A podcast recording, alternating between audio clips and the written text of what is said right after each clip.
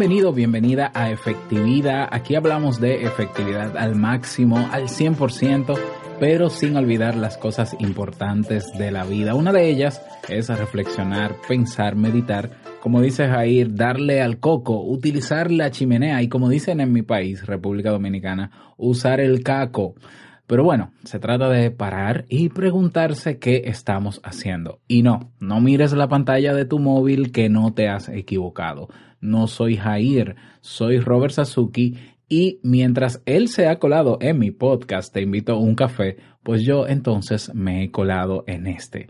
Bien, y vamos a hablar eh, en el día de hoy sobre lo que yo considero, y creo que al final puede que tú lo consideres también, el rasgo más común que tienen las personas efectivas o su eh, eh, homónimo, ¿no? Productivas, ah, igual las empresas también para lograr sus objetivos. Vamos a hablar sobre eso.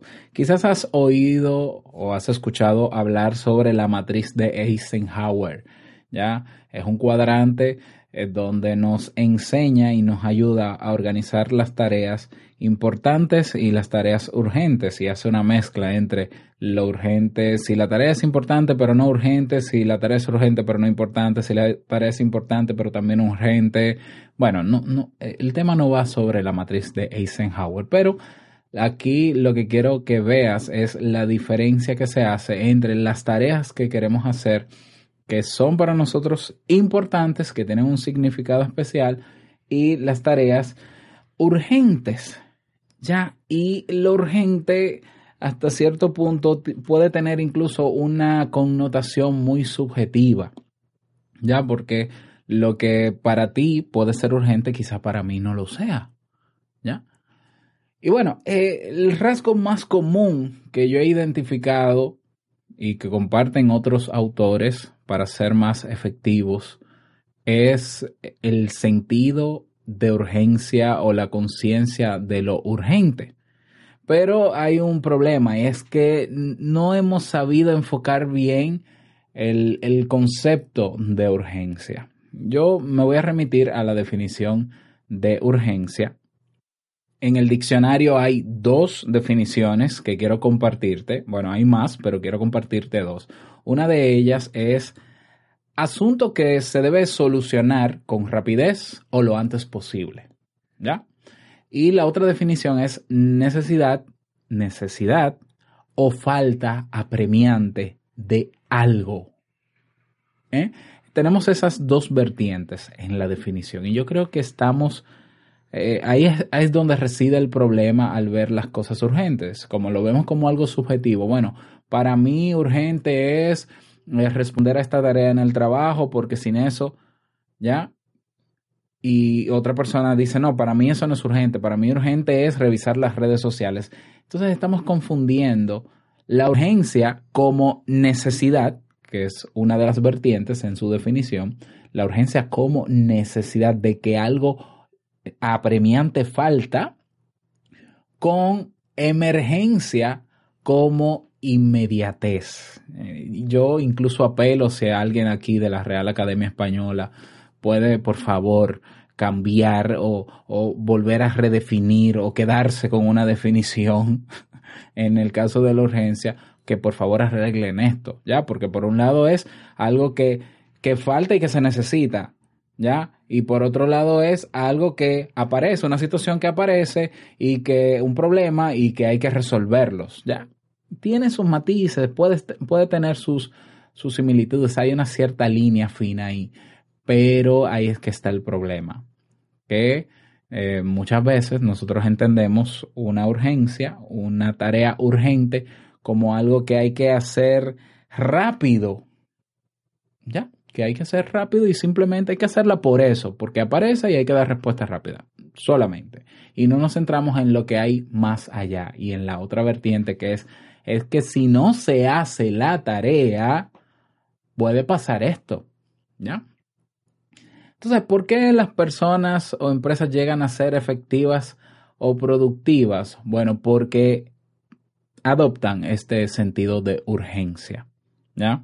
Y no importa cuál sea el propósito, la urgencia es lo que mueve a las personas y hace que trabajen más por lo que desean lograr. Es esa urgencia ¿eh? lo que nos hace sobrevivir. Te pongo algunos ejemplos, ejemplos de la Segunda Guerra Mundial. Eh, la Segunda Guerra Mundial dejó a Japón devastado. Y esa crisis, esa necesidad de que eh, tenían la, la urgencia de levantarse, eso hizo que Japón, con esa necesidad, se levantara y comenzara a trabajar duro y a crecer rápido. Y en la década de 1980 no solo aumentaron, sino que incluso asustaron a muchos otros países, ¿no? Con su rápido crecimiento económico. Es decir, había una necesidad apremiante de superarse y los japoneses se pusieron a trabajar basados en esa urgencia como necesidad. No simplemente, ay, pasó esto, hay que hacerlo rápido. No, el por qué, el más allá. ¿Mm? Otro ejemplo que te doy, eh, Bill Gates, por ejemplo, dio un, alguna vez dijo que uno de sus secretos del éxito de Microsoft es que eh, ellos siempre piensan que están del lado del perdedor, ¿ya? que nunca están por encima de nadie. Ellos piensan que siempre les hace falta algo, que están en desventaja frente a la competencia y eso hace que ellos se esfuercen por ser el número uno todos los días. ¿Mm? Y te pongo otro ejemplo más, el ejemplo de los estudiantes. ¿eh? Los estudiantes eh, eh, perciben un aumento de, de, su efectividad o productividad justamente unos días antes o incluso el día antes de tomar ese examen o presentar esa tarea. Una vez más, el sentido de urgencia es vital y está en juego. Entonces, el enemigo de la urgencia, ¿cuál es? Bueno, es el confort, el conformarnos, el acostarnos, el crear esa llamada, ¿no? Popularmente zona de confort que nos atrapa, porque como no vemos la necesidad apremiante de hacer ciertas cosas, como no lo vemos, pues entonces creemos que estamos bien, que estamos estables, que estamos seguros, que estamos tranquilos, nos dormimos ahí y como dice el dicho, ¿no? Camarón que se duerme, pues aparece en un restaurante o algo parecido. Entonces, el enemigo de la urgencia es la zona de confort. Y el mensaje que quede claro, para ser altamente efectivos, debemos introducir un sentido de urgencia en nuestras vidas. Y para eso te doy algunos pasos que te pudieran ayudar mucho mejor con esto. El número uno es eh, establece un objetivo desafiante con un plazo.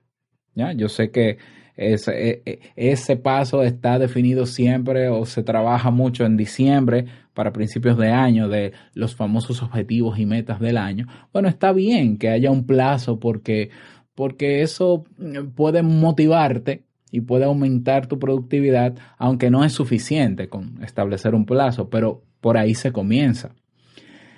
Mm, vete un poquito más, más allá y no solamente te propongas un plazo para establecer o para, para lograr ese objetivo, sino una fecha límite. Y comunícaselo a las personas que tienes cerca. ¿Ya? Establece esa fecha límite como objetivo. Punto número tres, trabaja cada día de a poquito hacia eso que quieres lograr. ¿Ya?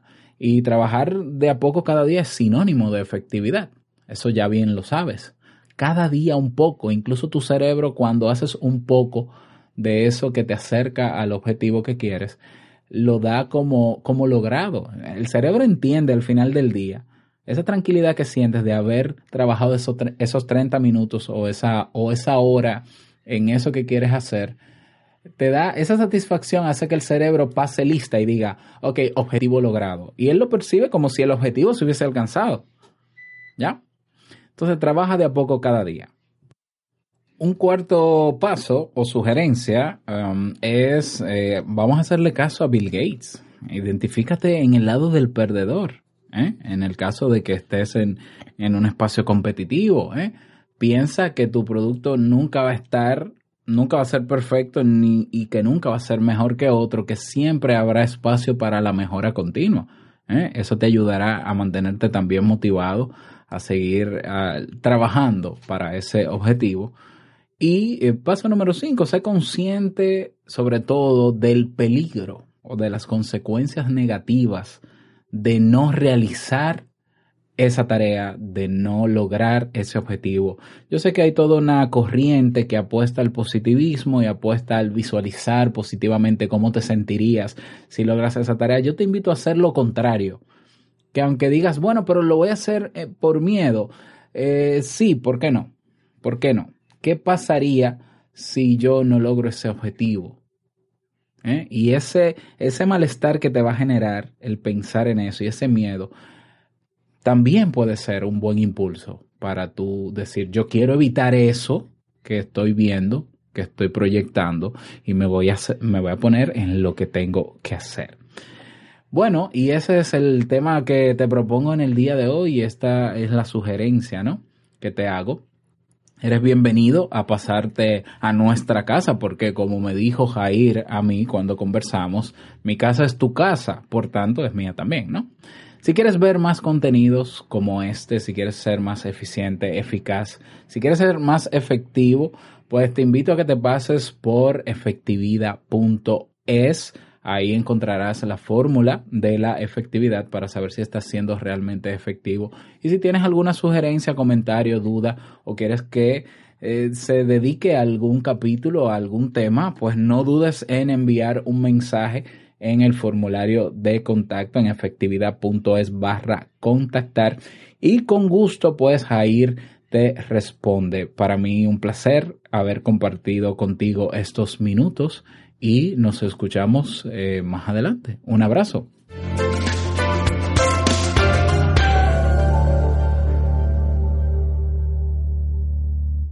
Bueno, bueno, ¿qué te ha parecido este capítulo especial? Este guest podcast. Este no es un artículo de invitado como en un blog, pero hemos hecho algo parecido aquí en el podcast. Eh, si me has echado de menos, pues no te preocupes que yo hoy estoy en el podcast de Robert Te invito a un café. Allí me podrás encontrar a lo largo del día de hoy, del día de, este, este, la publicación de este capítulo. A mí me ha encantado ¿eh? lo que ha comentado Robert sobre la urgencia, sobre la importancia, esos matices que le ha dado, muy, muy útiles. Y yo voy a hablar también de efectividad allí en el podcast suyo, de, de, cómo nos puede servir la efectividad en el día a día. Así que te invito a pasarte por allí, a suscribirte a su canal. Él enseña muchas cosas de psicología que, bueno, yo llevo suscrito a su canal bastante tiempo y además tiene, tiene una forma de, contarlo muy sencilla, muy fácil de entender y muy consecuente también. Así que nada, ahí puedes disfrutar de contenido de calidad. Pues nada, hasta la próxima. Que lo pases muy bien.